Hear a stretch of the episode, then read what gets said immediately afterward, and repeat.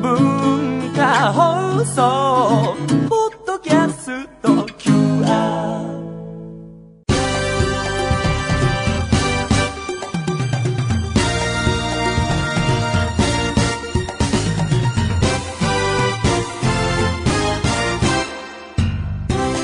皆さんこんばんは。内山聖輝のワンクール。パーソナリティの内山聖輝です、えー、今日で3回目のこの番組ですが最近ですねこの番組で思春期の痛みっていうあの僕がこういうのやりたいんだけどって言って始めたコーナーがあるんですけど、えー、もう思春期も過ぎてだいぶ経ってもう24今年で25になるんですけど思春期の痛み的な出来事が起きましてね。久々にイラッとしたっていう思春期の痛みかどうかわからないんですけども先週の、えーこの番組の収録の日にですねもうそれ終わったらもう仕事終わりだったのでで次の日も休みかなんかだったので大学時代の友人からあのとご飯食べに行く予定だったんですね、まあ、要はそれをドタキャンされたって話なんですよ。言ってしまえば。でね今から思えばその誘いのメールがまず軽かったの。あの明けましておめでとうって来てて今年もよろしくじゃあ久々に飲みに行こうみたいな。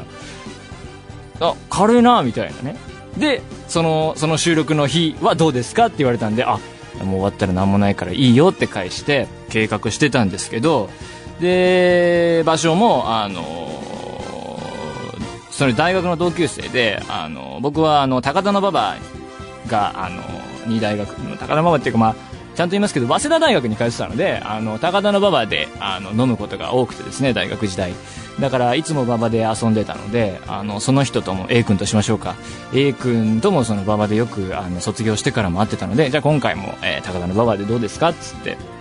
言ってじゃあいいよって言うからじゃあ馬場であの、まあ、収録終わったのを計らって計算して、まあ、7時 ,7 時にあの馬場の駅のロータリーで集合しようっつって計画してたんですよ。で収録終わってまあまだ時間あるけど向こうはだから5時半5時半とかにはもう終わってたと思うからこここで収録は。でそんであの馬場方面に向かいつつ、まあ、どっかで時間潰して軽くご飯でもあの先に何も食べてなかったからご飯でも入れとこうかなと思って向かってたんですけどそんな時に携帯見たらですねあのまずですねすみませんが、えー8時でもいいですか？7時の予定だったんだけども8時集合でもいいですかって来てまあまあまあまああの向こうもちゃんとサラリーマンとして働いてるからね。向こうの仕事のいろいろは分からないし、まあ、僕は勤めたことないんであれですけどそういうことも社会人の人はあるのかなと思って。まあまあいいよっつってちょっとまあでも時間潰すの結構大変だなみたいな。でだからどっかで僕軽くお蕎麦食べてですね高田馬場に向かって、まあ、本屋で、えーなんか本買って、まあ、喫茶店で入ってればいいかなと思って、えー本屋行ってですね、もう雑誌とかも一通り読みまして、えーもう見るものないみたいな感じになってですね、あのーもう、も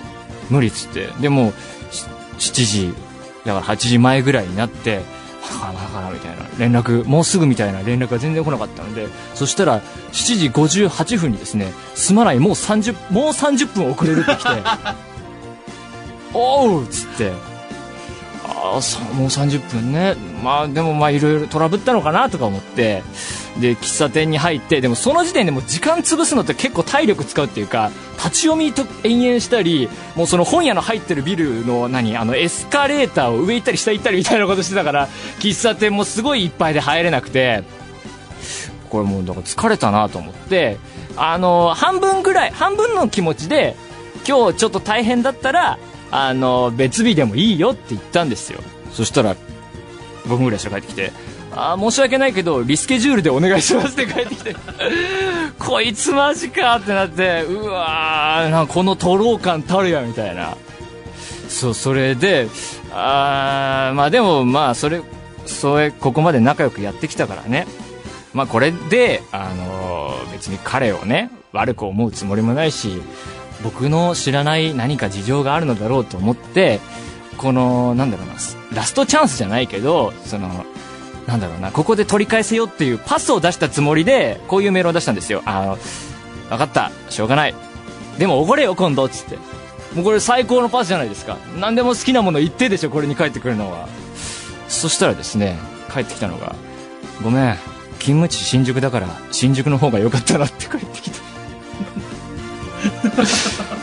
どうどう？これ。僕はこのメールに返信してないんだけども。もうね、そこでプツンって言ってしまってね、なんだと。ちょっと今ここで思い出したらちょっとイラッとしてきましたね。そういうですね、思春期の痛みを、また一人友達を減らしつつある内山幸輝ですけども、これはないと思ってね、このパスに応えると思ったんですけどね。いや、そんなことがありました。皆さんもこういう経験ありましたら、この番組に送ってください。それでは、内山幸輝のワンクール、シャープ3、スタートです。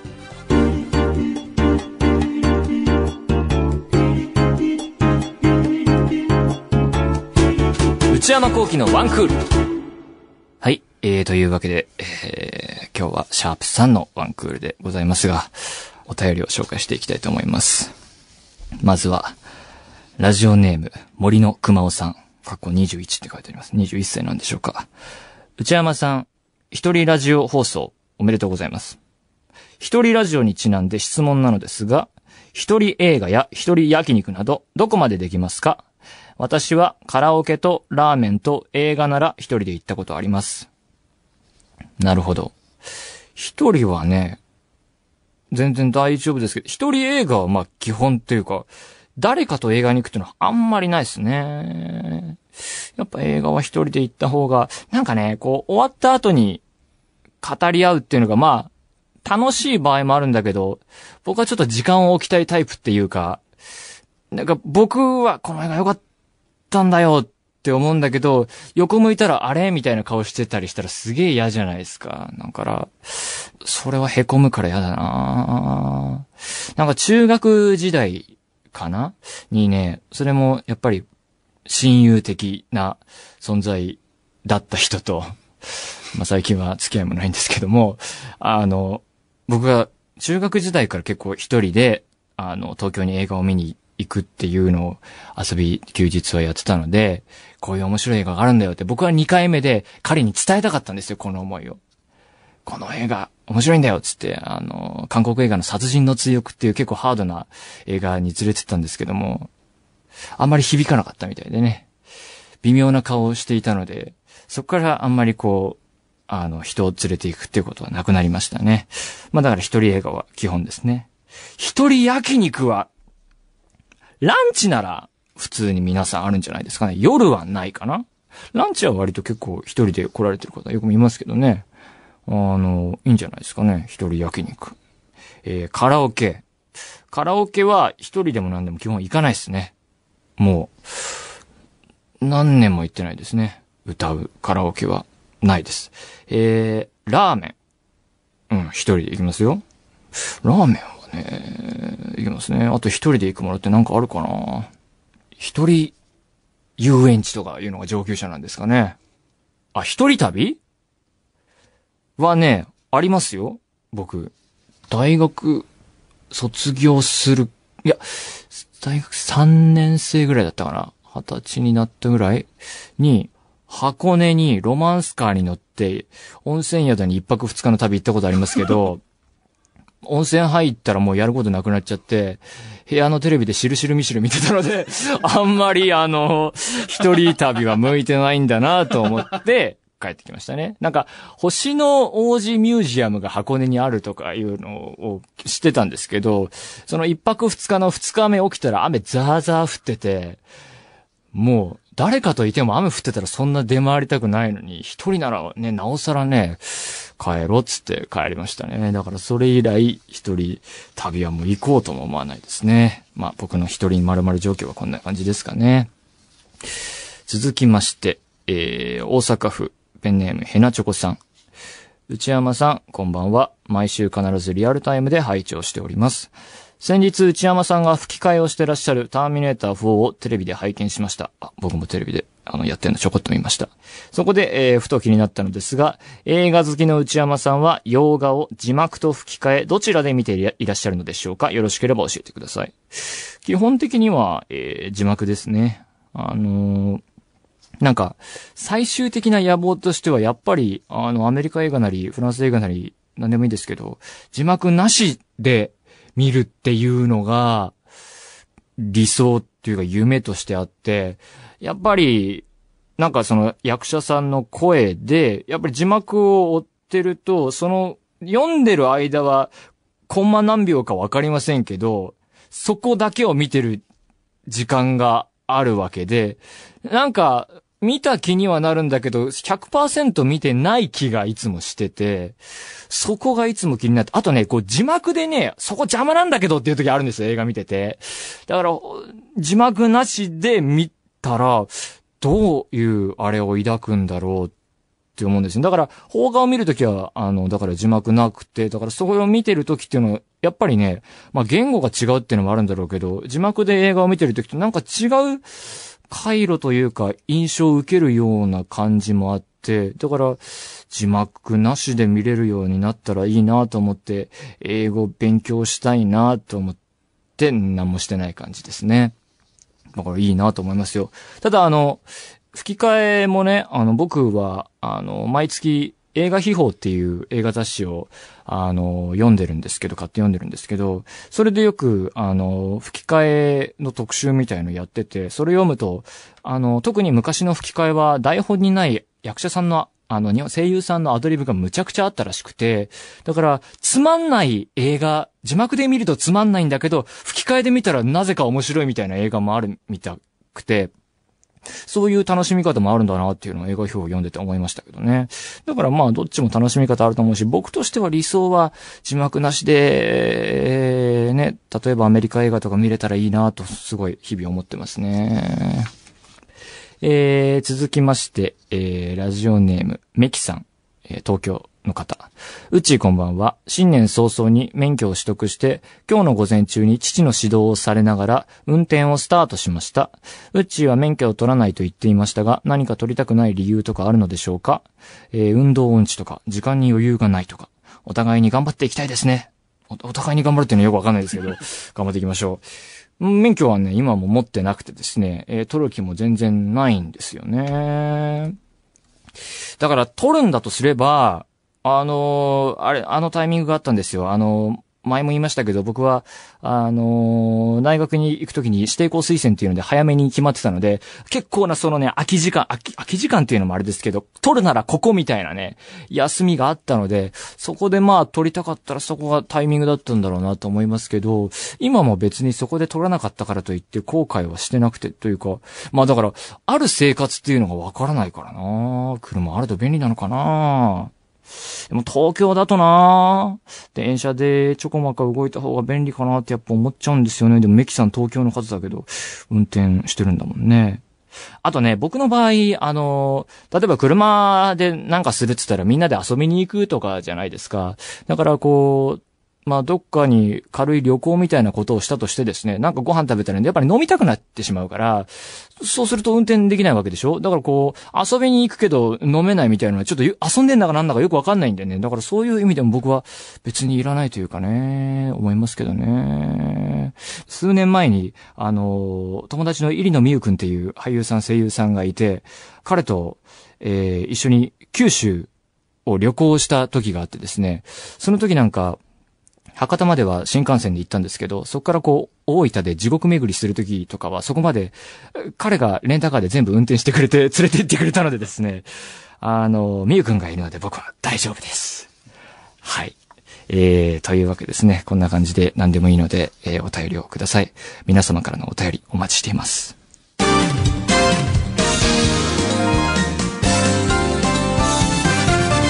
内山幸喜のワンクール続いてコーナー参りましょう。内山のスイッチ。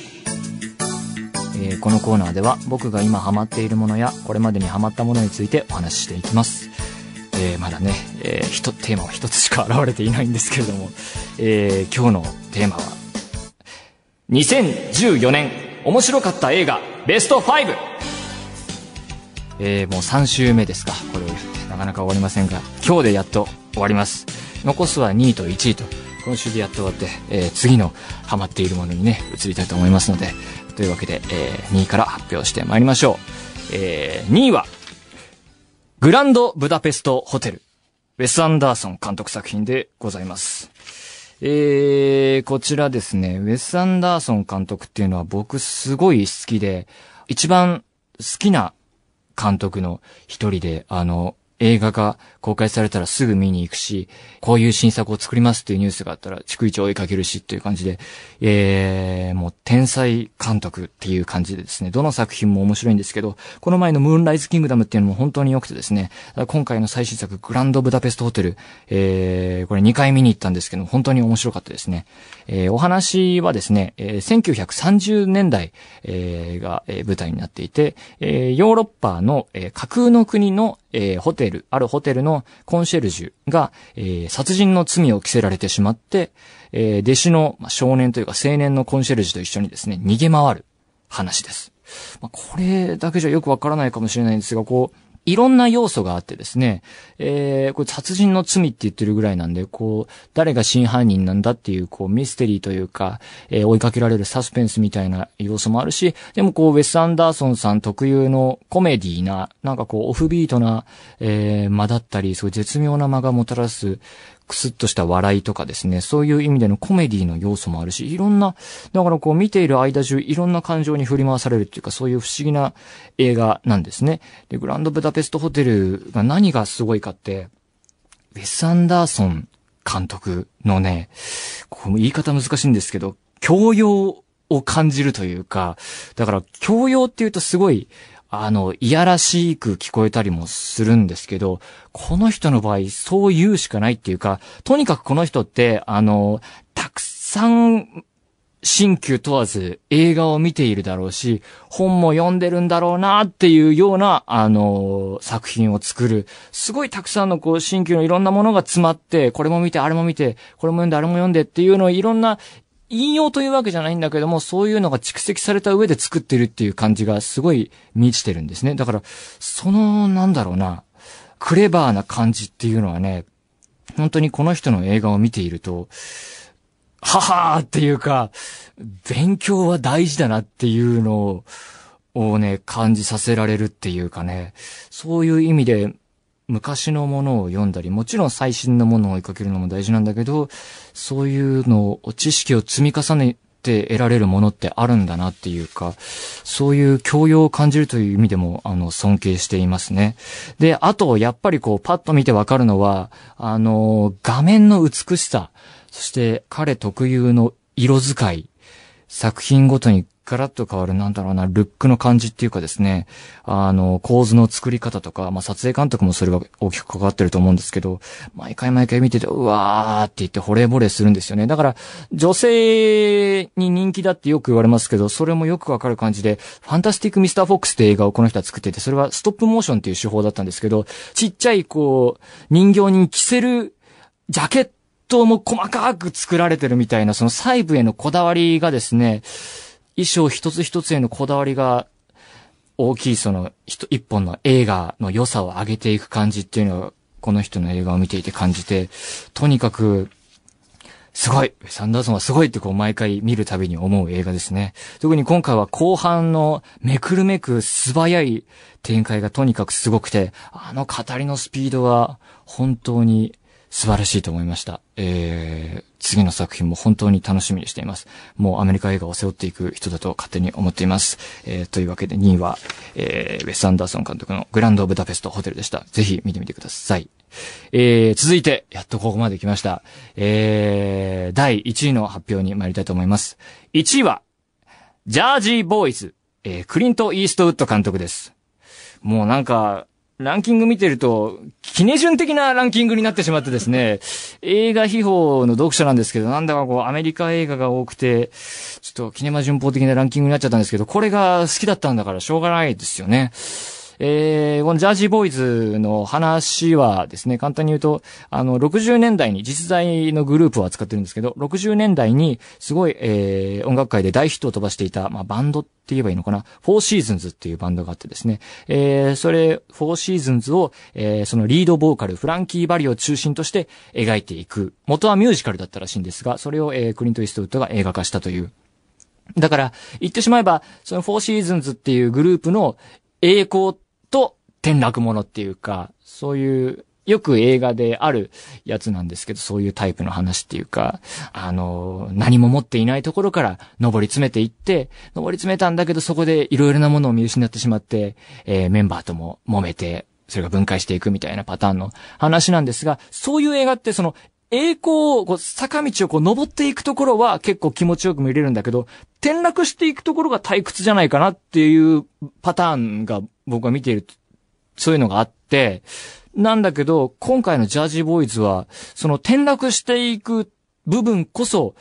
面白いというかですね。なんかそこで、なんだろうな、映画が停滞してないっていうのがすごいなと見てて思ったんですけど、だからその、あの、バンドがどんどん壊れていくんですけど、そのお金を持ったりして、そのお金をどう分け合うかみたいな部分でやっぱり揉めていくんですけど、その、えー、4人がですね、えー、ワインを飲みながら、本音をぶつけ合うシーンというのがあるんですけど、この転落していく中の象徴的なシーンがまあ最高で、その喧嘩の原因のしょうもなさ、こいつとずっと相部屋が嫌だったみたいなことを言い出してですね、あいつはもうずっと俺のバスタオルを使いやがるんだみたいなことを、そ、そこで、それを嫌に思ってたんだっていうのがね、その、あることをきっかけにしてどんどんどんどん出てきてしまって、えーバンドがどんどん、あの、分解していくっていうシーンがすごい面白くてね、そういう転落が退屈になっていないのがすごいなって思ったのとですね、やっぱりクリント・イーストウッドっていうベテラン監督の、えーテンポ感というか、話の進め方。だから、グランドブダペストホテルの場場合の、この、その、後半のその素早い展開とはまた違ったですね、あの、語りのスピードっていうか、省略すべきところはスパッと省略するっていうのが面白いなと思っていて、例えばフランキー・バリっていう人が、あの、結婚するんですけど、その結婚の描き方ですがですね、その奥さんと初めて出会って、じゃああいつを口説いてこいよってすごいおお兄ちゃん的存在の人に言われて、で、やっとのことでデートにたどり着いて、次のカットでもう結婚式みたいな、そこの潔い、あの、結婚するまでっていうのはスパッと省くっていう感じのその、ポーンって飛ぶ感じの気持ちよさがですね、いいなと思っていて。で、その省略するっていう感じがなんかちょっと似てるなと思ったのが、この人は早撮りで有名らしくてですね、こういう傑作を作るんだけれども、パンパンパンパンもうテストやって本番やって、はい、オッケーみたいな感じで撮っていくらしいんですよね。だからかはわかりませんけど、役者さんの、なんか、ある種こう、エゴって言うと難しいですけど、こう、あ、熱演してんな、みたいな感じをあんまり感じさせないっていうか、こう、熱演してない、淡々としてるように見えるけど、そこに泣かされるみたいなシーンが結構あって、なんかそれはなんか、この人早撮りなのに傑作作っちゃうなんてすごいなといつも思っていますね。あのー今回はジャージーボーイズはバンドを扱っているということで、音楽映画という側面がやっぱりあって、演奏シーンが全て本当に素晴らしくて、演奏シーン全部こう、歌っているところとかも、その場で、後々にその撮ったやつに吹き替えるんじゃなくて、本人がそこで歌ったやつをマイクで撮ってるらしくてですね、その、なんだろうな、アメリカのエンターテイメントの強さみたいな、もちろん舞台版でやってた役者さんを連れてきてたりするので、そのまま、その、まあもちろんそうだといえばそうなんですけど、そのなんかしぶとさ、力強さたるや、すげえなって思いましたね。もう今回この映画のクライマックスは、あの、フランキー・バリの代表曲である君の瞳に恋してるっていう曲を、えー、あるすごい悲劇の後で世間に初披露するっていうところからラストへっていうのが、あの、クライマックスなんですけど、ここがまあ、まあまあ、泣きましたね。あの、こういう言い方で褒めるのは良くないかもしれないんですけど、一年間通して一番泣いた映画がジャージーボーイズで、このシーンがね、さっき言ったように熱演してるようには見えないんだけども、歌ってる間の表情のね、泣き笑いの、この役者さんの泣き笑いの感じがですね、あの、お客さんに向かっては笑顔なんだけども、ラブソングだしね、君の瞳に恋してるわ。なんだけれども、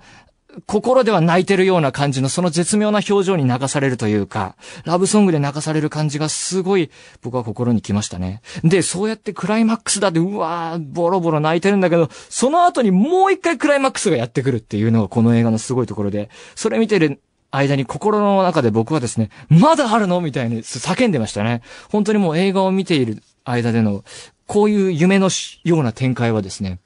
本当に気持ちいい。夢のような瞬間でした。あそこはもうてんこ盛りな感じ。だから今回ジャージーボーイズ1位に挙げましたけども、人生の中でのランキング、トップ10には必ず入ってくるような素晴らしい映画だと思います、ジャージーボーイズは。あのー全部イーストウッド映画見てるわけじゃないんですけど、最近の、えー金作見てきた中では本当に一番いい映画だなと思いました、ジャージーボーイズは。というわけで、えー長々となりましたが、2014年の1位は、ジャージーボーイズです。えー皆さん、ぜひもうすぐブルーレイとか出ると思うので、見てみてください。えー以上、内山のスイッチでした。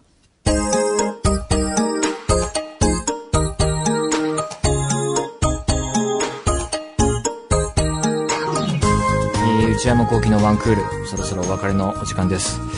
えー、いろいろオープニングトークなやら、映画の喋りが長すぎてですね、思春期の痛みができません。皆さん送っていただいたのにすみません。ちゃんと読んでいます。来週やります。来週やります。えー、いやー、これがね、この時間をつかめない感じが私ですよね。これは本当に皆さんごめんなさいね。えー皆さんも紹介した映画に限らずいろいろ見てみてください。えー来週は、えー思春期の痛み、ちゃんとやりますので。はい。えー内山のスイッチもね、次回は新テーマに入りますから、3週かかっちゃいましたからね。違うことやりますんでね、えーよろしくお願いしますよ。えー番組ではお便りを募集しています。メールアドレスは、えー、one.joqr.net one.joqr.net one の綴りは one です。えー番組公式ツイッターアカウントもあります。アットマーク one えーアンダーバー agqr です。フォローしてください。えー知人にフォローを呼びかけてくださいね。よろしくお願いしますよ。えーさらに、えーポッドキャストも配信中ですから、そちらもよろしくお願いしますね。あのーエピソードランキング1位を狙っていますからね。ね。えーだから、えー友達に呼びかけてくださいよ。えー皆さん、えーもろもろよろしくお願いいたします。えーというわけで、えーワンクールまであと10回。えーそれではまた来週、さようなら。